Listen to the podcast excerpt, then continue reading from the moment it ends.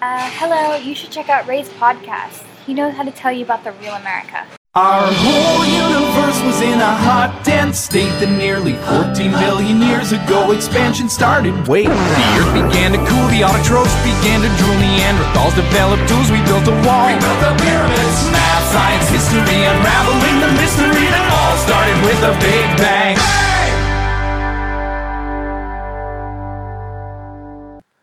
Hello，大家好，欢迎收听本期的老马看美国，我是老马。啊，这期节目应该叫老马叨叨叨啊，没有什么跟美国太多有关的内容啊。这期节目是我在北京录制的，也就是我回国的第一期节目。啊，我在美国待了四年，然后中间都没有回过国，所以我自己开玩笑说，感觉自己像刚出狱一样啊。回国以后什么都不会了，然后。呃，这期节目也是讲一讲我对呃四年之后回国的一些想法、一些见闻啊，就出狱后的感慨。嗯，很多人都会吐槽北京的天气，当然我也感受到天气对我身体的一些不适。然后，但是呢，我更愿意讲一讲我对中国的一些好的看法。对我觉得批判是很容易的事情啊，大家都愿意批评呃过去的说客是吧？嗯，很多很多，从古时候就是嘛，批评容易留下一个好的名声，而如果你要是总是捧着皇帝讲，总是讲好话的话，一个是不不容易留下什么痕迹啊，同时也别的人也会看不上你。但是我还是愿意做这种人啊，我就不吐槽天气了。然后我们来讲一讲北京，我觉得很多地方已经超过美国啊，让我非常震惊的一些事情。第一个必须要讲的就是这个啊，微信的支付，然后各种支付宝的支付，我觉得是让我非常非常诧异的。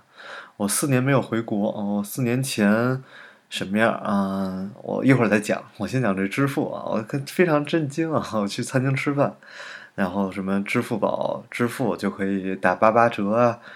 必胜客，什么都各种都有这种打折，一一坐下来，哎，你是我们会员吗？拿微信扫一下，关注他们那个公众号就给我打折。那我觉得，哎呀，真的是 太震惊了啊！他们说菜市场也可以这样，所以我还没有没有去菜市场。就是这种便利，我就想在美国那个 Apple Pay，嗯，知道不知道大家有没有人用过啊？是我需要把那个手机照相，然后把我的信用卡资料输入到那个手机里。然后就这样，我才能拿手机去支付，才能减少我用信用卡的时机。所以我跟朋友交流到这件事情的时候，嗯，朋友说他那个钱包丢了两天才找到，呃，才才意识到自己钱包不在了。就是说，这个拿手机支付实在是太方便了，打车呀什么的都可以。所以我就说，真的，我们苹果这么努力，希望大家忘掉手机，用什么这个 Passbook 之类的才可以，啊。国内这么快就已经完成了这个步骤，然后像朋友讲说，现在更快的就是说进餐厅，然后扫一扫就可以有有那个菜单出来，然后你点，然后那个服务员就可以直接把菜给你端过来，同时那个结账的步骤也都在手机里进行。我觉得真的是让人非常的震惊啊，真的是让人感觉到嗯走在了世界的前沿。嗯，再回头看看美国啊，还有大量的地方在用支票。拿个支票本多麻烦啊，是吧？我个人也是很搞笑，我需要去激活我四年前的那个银行卡。去的时候，那人一脸迷茫的看着我，就是可能网络银行，我当年还要用网络银行去买东西，现在，嗯，也是因为可能不太方便，现在很多人都已经淘汰了，都直接用支付宝。对我还没有注册，我会注册的。其实这个变化还是很大的，然后因为我出国之后也没怎么关注国内的一些呃新闻，所以我还是比较淘汰的。这真的就完全就像出狱一样啊！我我回来以后我要买东西啊，我就上卓越网，然后印象特别深啊，J O Y O 哈，一登录已经没有了，卓越网已经没有了，啊，已经变成了亚马逊啊，亚马逊中国。然后我当年啊出国之前，我印象特别深啊，京东那个时候的京东。我出国的时候，那个新闻，当年四年前是京东啊被淘宝跟当当网挤压，然后京东网就大量的降价，就降价特别严重，来跟这两个挤压来抗衡。但你回头现在一看看，京东网已经 这么大了，然后，然后四年前的时候，股票 A 股的股股票是啊两千九百点，然后现在 我就不说了啊，经历了很大的变化。地铁是很大的一个变化，这次回北京，地铁开始变得很贵啊，而且我说，哎呀，十号线都已经变成环线了，旁边人很诧异的看我。警察叔叔开始荷枪实弹了，我记得，嗯，当时奥运会的时候我也是在北京嘛，那个时候也很严格，但是没想到现在还是需要安检什么的，步骤也是更加的繁琐。而像我我这个长相，一出门 被安检三次，各种查身份证，比较惨。然后我来讲一讲国家的好处吧。我觉得整天在微博看大家对，嗯，政府的不满啊什么的。我来讲讲，其实我个人的感触，可能也是作为一个，嗯，突然回国的人的一个感触，其实还是很明显的。就是国家做了很多很对的决策，可能是站在国家的层面，我们一些老百姓可能并没有感受到。比如我四年前那时候整天翻墙啊，就像现在用 V VPN 一样，然后那个时候整天翻墙去看外媒的网站，然后特别对政府不开放 Google 啊、不开放 Facebook 非常的不满，对吧？Twitter 什么的。但是我现在回下来，我我特别明显的感受到国家的这些封锁的。呃，行为其实是很好的一个行为，帮助了国内的企业壮大。如果政府不封锁，那么 Google 来了，啊，百度怎么起得来呢？肯定就不可能起来了。嗯，怎么讲呢？比如说我们在美国的时候，呃，那个导航就一般一出门肯定是 Google。其实我现在还是觉得 Google 更好用一些，对吧？然后导航就用 Google，然后那个那个汽车的导航仪就是 Garmin。TomTom 就很简单的几个品牌，大家都非常熟悉，就没有什么其他的品牌能够跟他们来竞竞争。而我坐地铁，我就会看到啊各种各样的那种导航仪的品牌出来，对吧？如果让大的品牌进入中国的话，那么你们小那些小品牌，你们是根本都没有生活余地的。就比如说，嗯，我用我用 Google 的时候，会有很多很方便的功能，现在淘宝还是没有达到。包括大众点评网已经做得很好，但当我用的时候跟 Yelp 做对比，还是 Yelp 更更好用一些。但是当年的大众点评网，我记得好像都快倒闭了，四年前啊。然后现在大众点评网又融入了什么团购啊，什么功能啊，现在还有有死灰复燃，没有，现在还蛮好用的。对，这些你们在北京生活的人们，我觉得你们很多时候是没有意识到自己生活在。啊，世界最好的地方，对吧？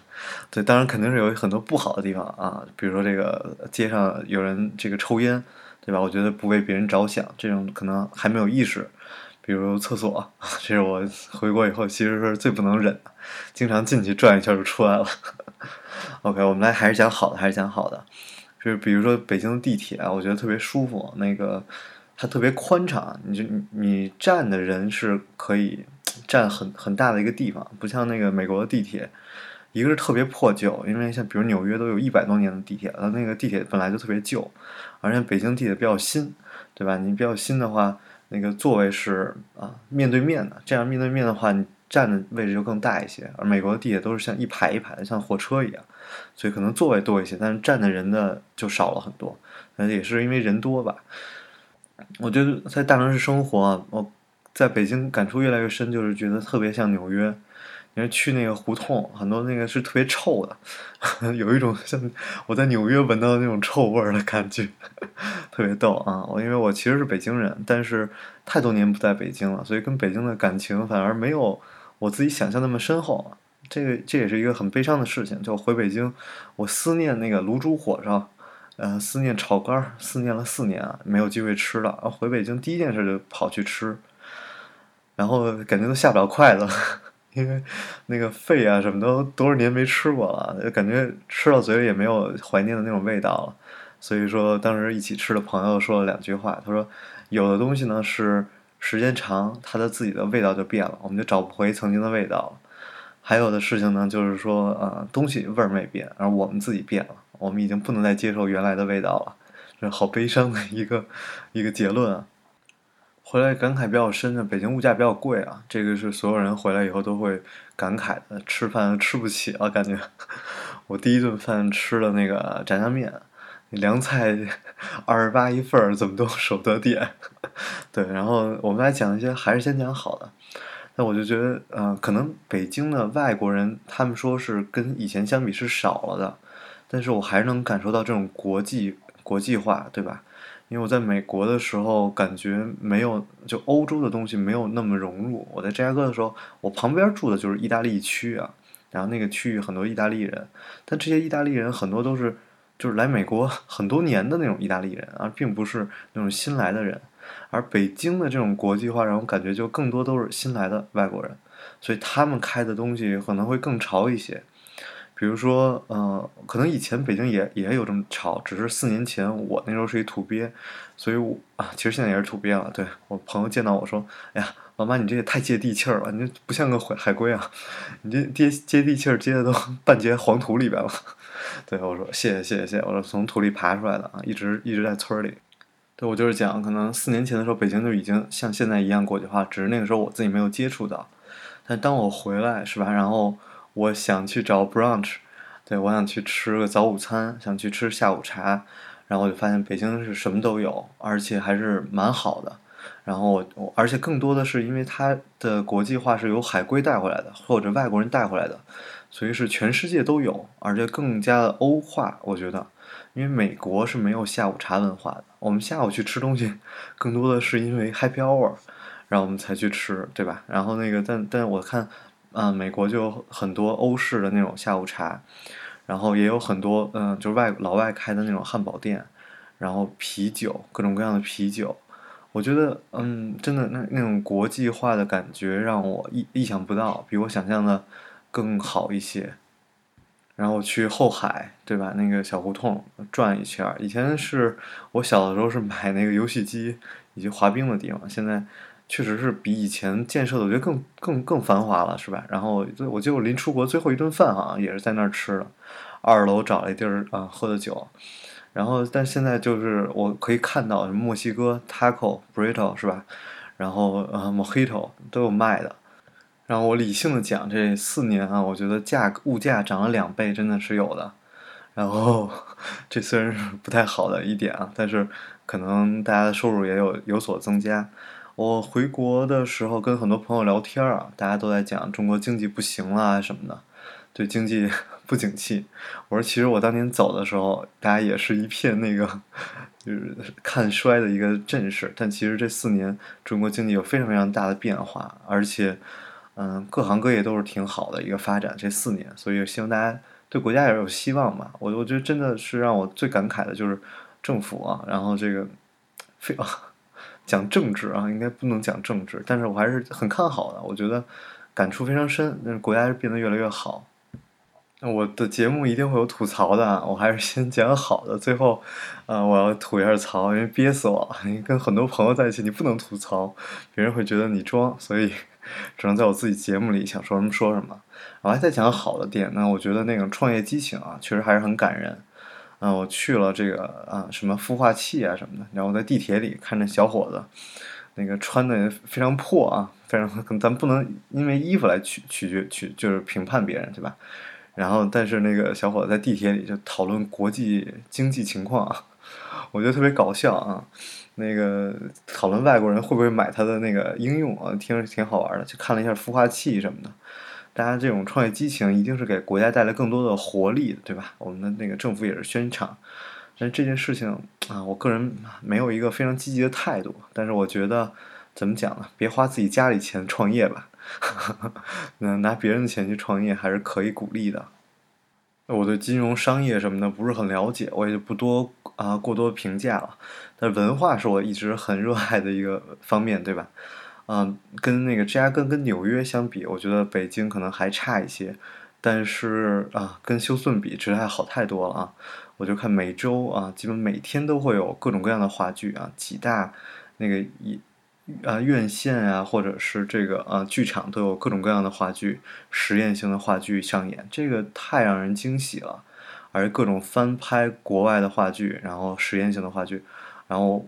真的是这种文化的这种热情，还是很让大家喜欢的。我觉得这个城市是有文化的城市，是特别激情啊，然后大家都很嗯愿意碰撞自己的思想的这么一个城市。我就感觉啊，就你待在北京，你每个星期、每个周末都不会呃失望，对吧？就一直有各种各样的活动可以去参加。然后我在美国参加那种 p a n t i n g party 啊，这北京也都有，对吧？然后各种各样的活动，气氛其实基本已经我觉得跟美国没有什么区别了。你就纯生活的话，而且会比美国更精彩，对吧？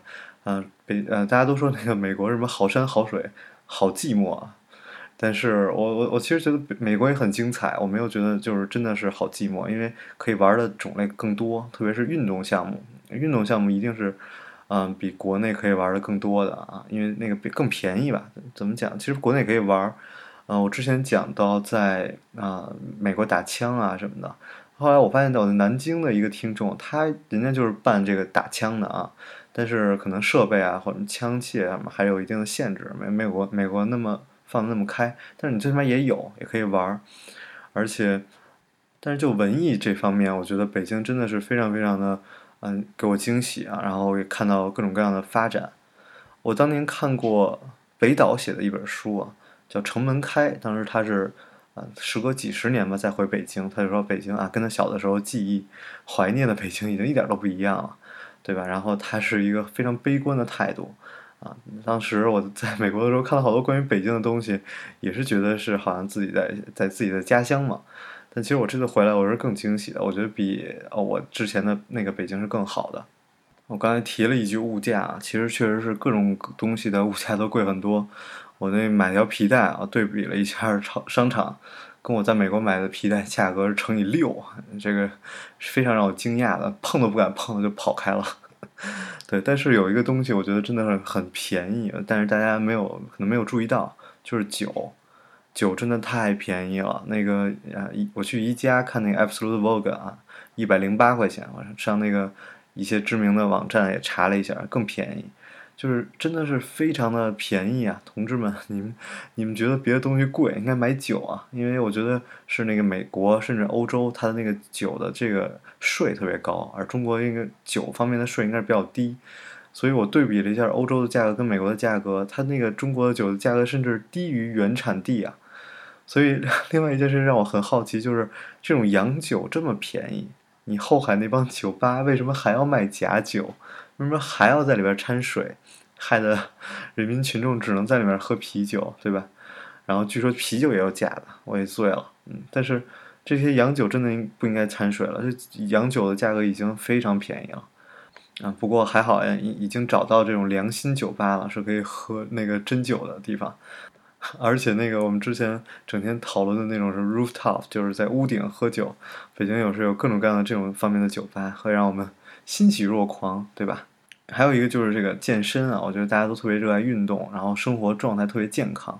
虽然虽然空气不是很健康，但大家生活状态也非常健康，这也非常好，对吧？经常看到大家跑步啊什么的，而且走路各种计步，对吧？那个第一第一次让我意识到这一点，就是那个我们去宜家啊，我外公外婆都八十多岁了，然后我妈跟我外婆两个人走的特别快，在前面。然后我跟我外公两个人在后边慢慢的走，那个外公八十八岁了，说那个哎，估计再过两年我就走不了这么快了，跟着他们 这个逛逛街了。我说外公，我现在已经不行了，我觉得咱们两个人都需要一个轮椅，就是那个身体特别不身体特别不好，因为你想我以前在休斯顿的时候，我最远的距离那就是从楼上走到那个家门口，就然后就上车了，然后开车去朋友家，就就或者去哪儿。就很近，就没有什么走路的机会，你知道吗？最远的距离就是从停车场走到超市之类的。然后从这儿，我从我们家小区走到那个地铁站，就已经很近了。我们那个地铁站的名字就是以我们家小区来命名的，所以就在小区门口。然后走过去，我就已经感觉想回家了，真的是非常的不行。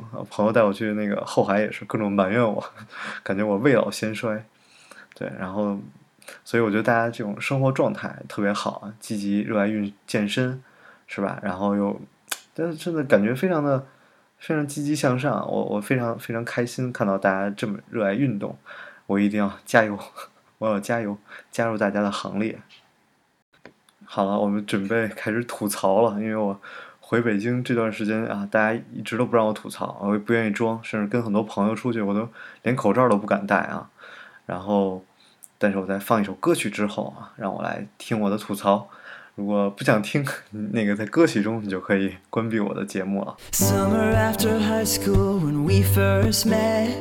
We make out in my Mustang to Radiohead. And on your 18th birthday, we got matching tattoos. Used to steal my parents' liquor and climb to the roof. Talk about a future like we had a clue. Never planned that one day I'd be losing you. In another life, you would be my girl. We keep all our promises,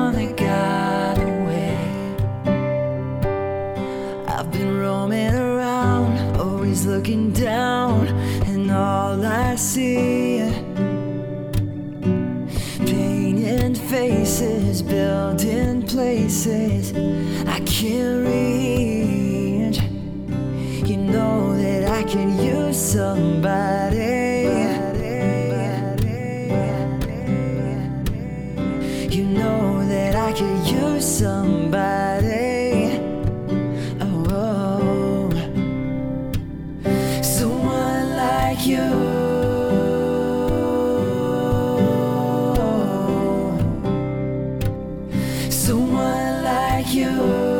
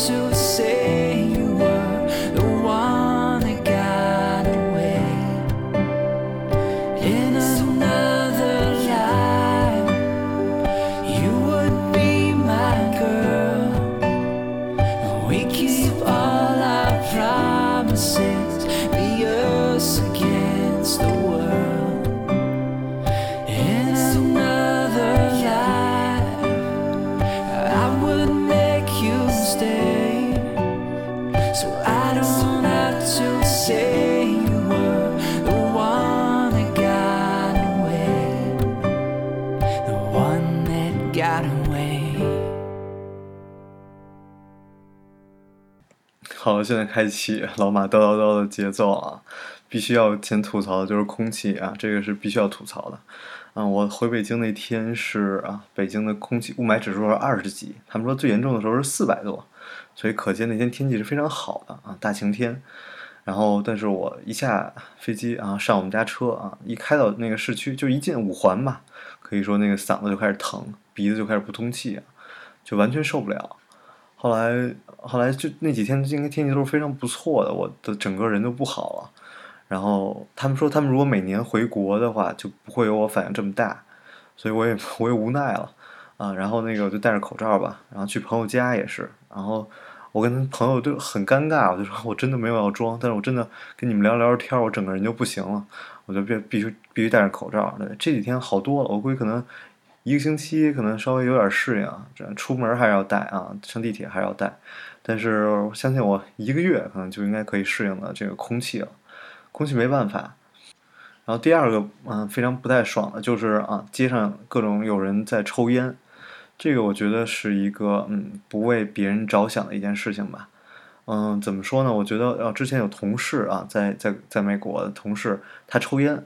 然后一个是这个大楼啊，都是一般在这个入口还是是有这个摆着这个抽抽烟的这个东西啊。我不抽烟不知道啊，他们就在那抽烟。然后我们有一同事也是抽烟，然后我们想比如一起去吃午餐啊，坐他车，他都会说：“哎，你们不要坐我车了，因为我抽烟，所以我不想让你们闻我烟就车里的这个烟味儿。”所以啊、我觉得啊，反正很震惊了，他特别为别人着想。然后，但是我在在北京的街上就有人抽烟，对吧？然后你他们说已经现在已经有法规不让这样了，但是你像我戴着口罩，然后从你身边一路过，你在那抽着烟，我就吸你的二手烟，这个很不爽啊。然后正好碰到这个学环境的博士聊一下这个话题的时候，他说，他说确实，他说你吸二手烟的那个危害嘛，就是相当于你吸一个月的雾霾。所以，所以我就说，吸二手烟其实对大家危害非常大的。然后我们每个人还是应该为别人着想，对吧？你你自己吸烟，那个危害可能甚至都小过别人在吸你的二手烟。我之前也说过，我觉得那个北京特别像纽约嘛，然后那个人跟人之间肯定还是冷漠的，毕竟大城市嘛，就这么大的城市，所以也可以理解。那个去商场，然后很习惯帮后边人拉门啊，哎呀，我这拉了半天。从我旁边一个一个人过去啊，连对我笑一下都没有啊，所以没什么办法啊。不过讲到这儿，必须再讲一个北京的优势啊，小姑娘实在是太漂亮了，满大街的这个小细腿啊。然后见了听众啊，跟朋友，然后小姑娘都瘦的不行，见面就说自己胖。然后我说您这么瘦，他还以为我是反讽，我都都很无奈啊。那个都已经这么瘦了，还觉得自己胖，这也是一个审美的问题啊，对自己的那个要求特别高。国内的审美，其实挺逗的。我说我在美国，我觉得两百磅以下，两百磅就大概一百八十斤嘛，我觉得两百磅以下都还可以接受啊。我的同事，我觉得那那个得两百多磅才真的是胖啊，他会有自卑。也不能说自卑吧，他还是很开心的，能够比如穿比基尼啊，是吧？还是跟大家呃呃玩耍，很愉快的玩耍，就就不真的像你那个行，自己要求腿再细一点，这没必要了啊。我说您这体重不要说纠结在一百斤啊，您体重一百二、一百三有什么区别啊？健康就好，健康就好。嗯，审美这是我一直想说，这真的是随着时代啊，随着年纪都会在变化的。同时，因为这个又凸显了这个。旁边的男生啊，我们那个吃饭喜欢坐在这个 餐厅啊，然后又有一个坏毛病啊，喜欢 judge 别人，不是他 judge 就聊啊路路人，然后就没有意识的中文各种议论别人。后来意识到啊，大家都听得懂，对，这特别不好。嗯，但是我们还是会聊一下啊，就经常能看到一对情侣走过来啊什么的，旁边小姑娘可漂亮了，旁边站一男的，怎么长那样？大家对这个男生对自己的这个形象还是要注意一下，要么真的配不上 旁边的女生啊，这么花枝招展的。我那天啊坐地铁，然后我就面前一个黑丝啊晃来晃去的小细腿，然后我就看，哎呀，这美女，抬头看一眼吧。抬头一看，哎呀，一阿姨连头发都白了。我说，哎呀，这是中国女生的这个平均水平都非常的高，我觉得。我跟朋友聊天啊，我说那个开玩笑，我说我在休斯顿的时候，每星期都要抽出半个小时的时间来思考人生。然后那个，而且休斯顿有一个特别有名的铁路桥，上面被人喷着字儿，写的 “Be someone”，你要成为一个什么人，就让你激励大家的吧，这么一句话啊，然后就经常激励我。然后我说我现在每天有两个小时的时间可以思考人生，因为我每天坐地铁往返，就随随便便就两个小时出去了。而且你在地铁里，芸芸众生，你就会觉得，哎呀，自己跟别人有什么区别呢？对，其实我第一次有这个想法，就是那个读高中的时候，高中我我被发配到到河北去读书，然后三千个人那个学校，就是特别人特别特别夸张，就非常非常多。对，北京我觉得一般高中啊三百人五百人啊，然后河北三千人，然后每次下操，我就 走在人群当中，我就说，哎呀。这么多人，我跟他们有什么区别呢？没有任何的区别，你就是芸芸众生，然后你就跟着别人的规则走就行了。其实是特别可怕的一个心理状态。然后我坐地铁的时候，就完全感觉，哎呀，自己想的那些 乱七八糟的东西，真是想太多了。回国的时候就参加了朋友的一个婚礼，然后我就发现这个婚礼跟自己之前我我电台里做过一期节目，专门讲在美国参加婚礼啊，参加过两个婚礼。然后我在国内这是我第一次参加婚礼。然后发现，哎呀，那些浪漫都完全都没有了，对吧？那我朋友是非非常好啊，他自己也很感动，在那个讲自己的对父母的感恩啊，什么都都哭了啊。然后我哥们都哭了，然后底下的人还在那聊天，你知道吗？因为很多人就是纯过来吃顿饭的，就没有那么多感情在里面了，所以我就特别失望。我就发现，哦，原来我之前一些心中的那些美好的东西啊，婚礼，然后。就是都都 没有了。其实真的就没有那么好了。包括求婚啊，我跟我朋友聊到说，哎，求婚了，我就特别恭喜他。我说，哎，你求婚了，真好，真好。然后他给我开口就讲的是那个礼金给了多少钱，他给那女孩多少钱，他们他他们家给那女孩多少钱，女孩家给他多少钱。我说，哎，我说这个点好奇怪。我说求婚不应该是讲你怎么下跪，对吧？你在哪儿求婚，这不才是最重要的吗？怎么突然变成了礼金？然后让我也是非常的诧异。可能我之前脑海中那些特别美好的事情啊，然后真的回到现实生活中的时候，就变成了赤裸裸的金钱交易啊！不能这么讲，金钱交易就是反正可能更现实了，这一切都被量化了啊，让我感觉不是很好。然后跟朋友去啊，跟他们家人聊天啊什么的，又又回到那个话题。就是说，我想找一个啊可以结婚的人谈恋爱，这么话题，我觉得就这个顺序是不是已经反了？所以，嗯，很多东西确实啊，可能大家因为留学吧，可能让自己的一些价值观可能跟国内的朋友已经有些不一样，然后一些探讨，还让我重新又反思一下自己，对吧？没有人知道自己是对的，但是，嗯，一个对比吧，一个对比，可能跟自己想法不太一样。嗯，最大的对比是低头看看自己啊，这么穷。结婚无望，行了，我不吐槽了。我觉得大家是没有人愿意听别人吐槽的，对吧？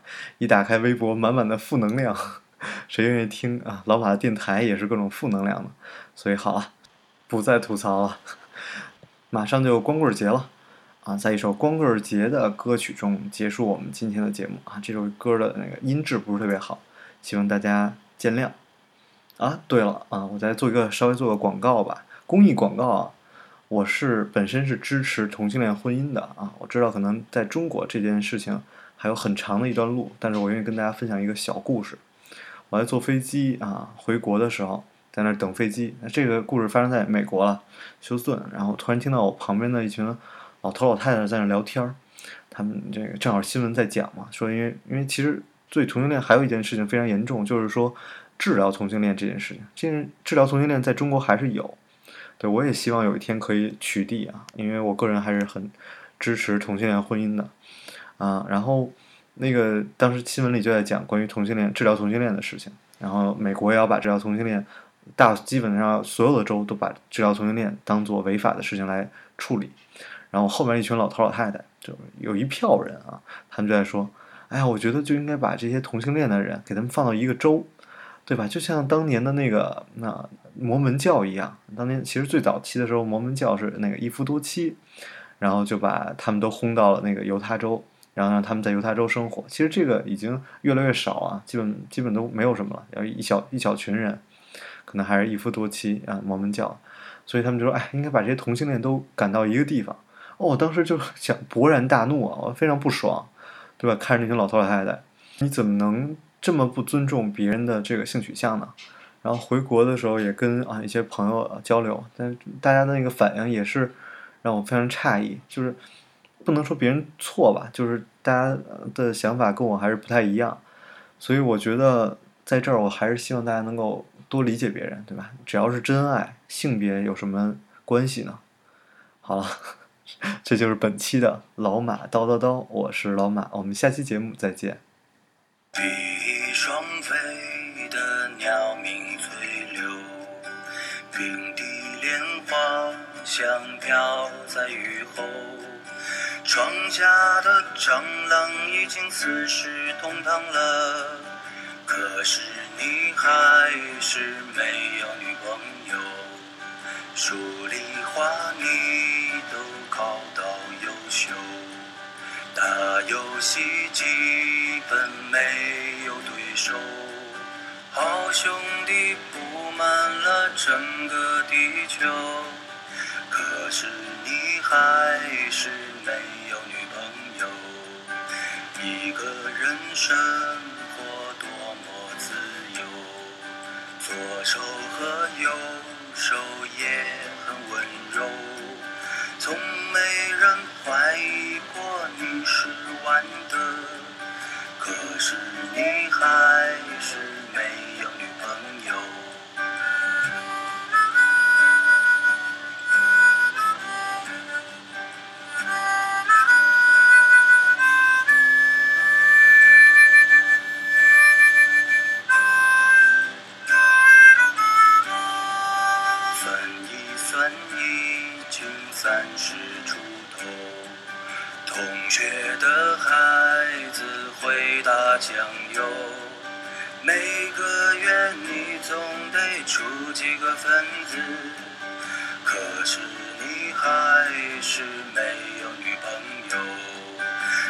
相信幸福早晚会有，宁缺毋滥的人最优秀。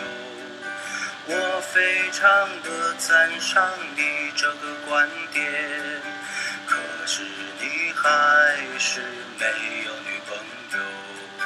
这首歌送给所有单身狗，光棍节就在几天以后或许要约兄弟吃一顿好的可是你还是没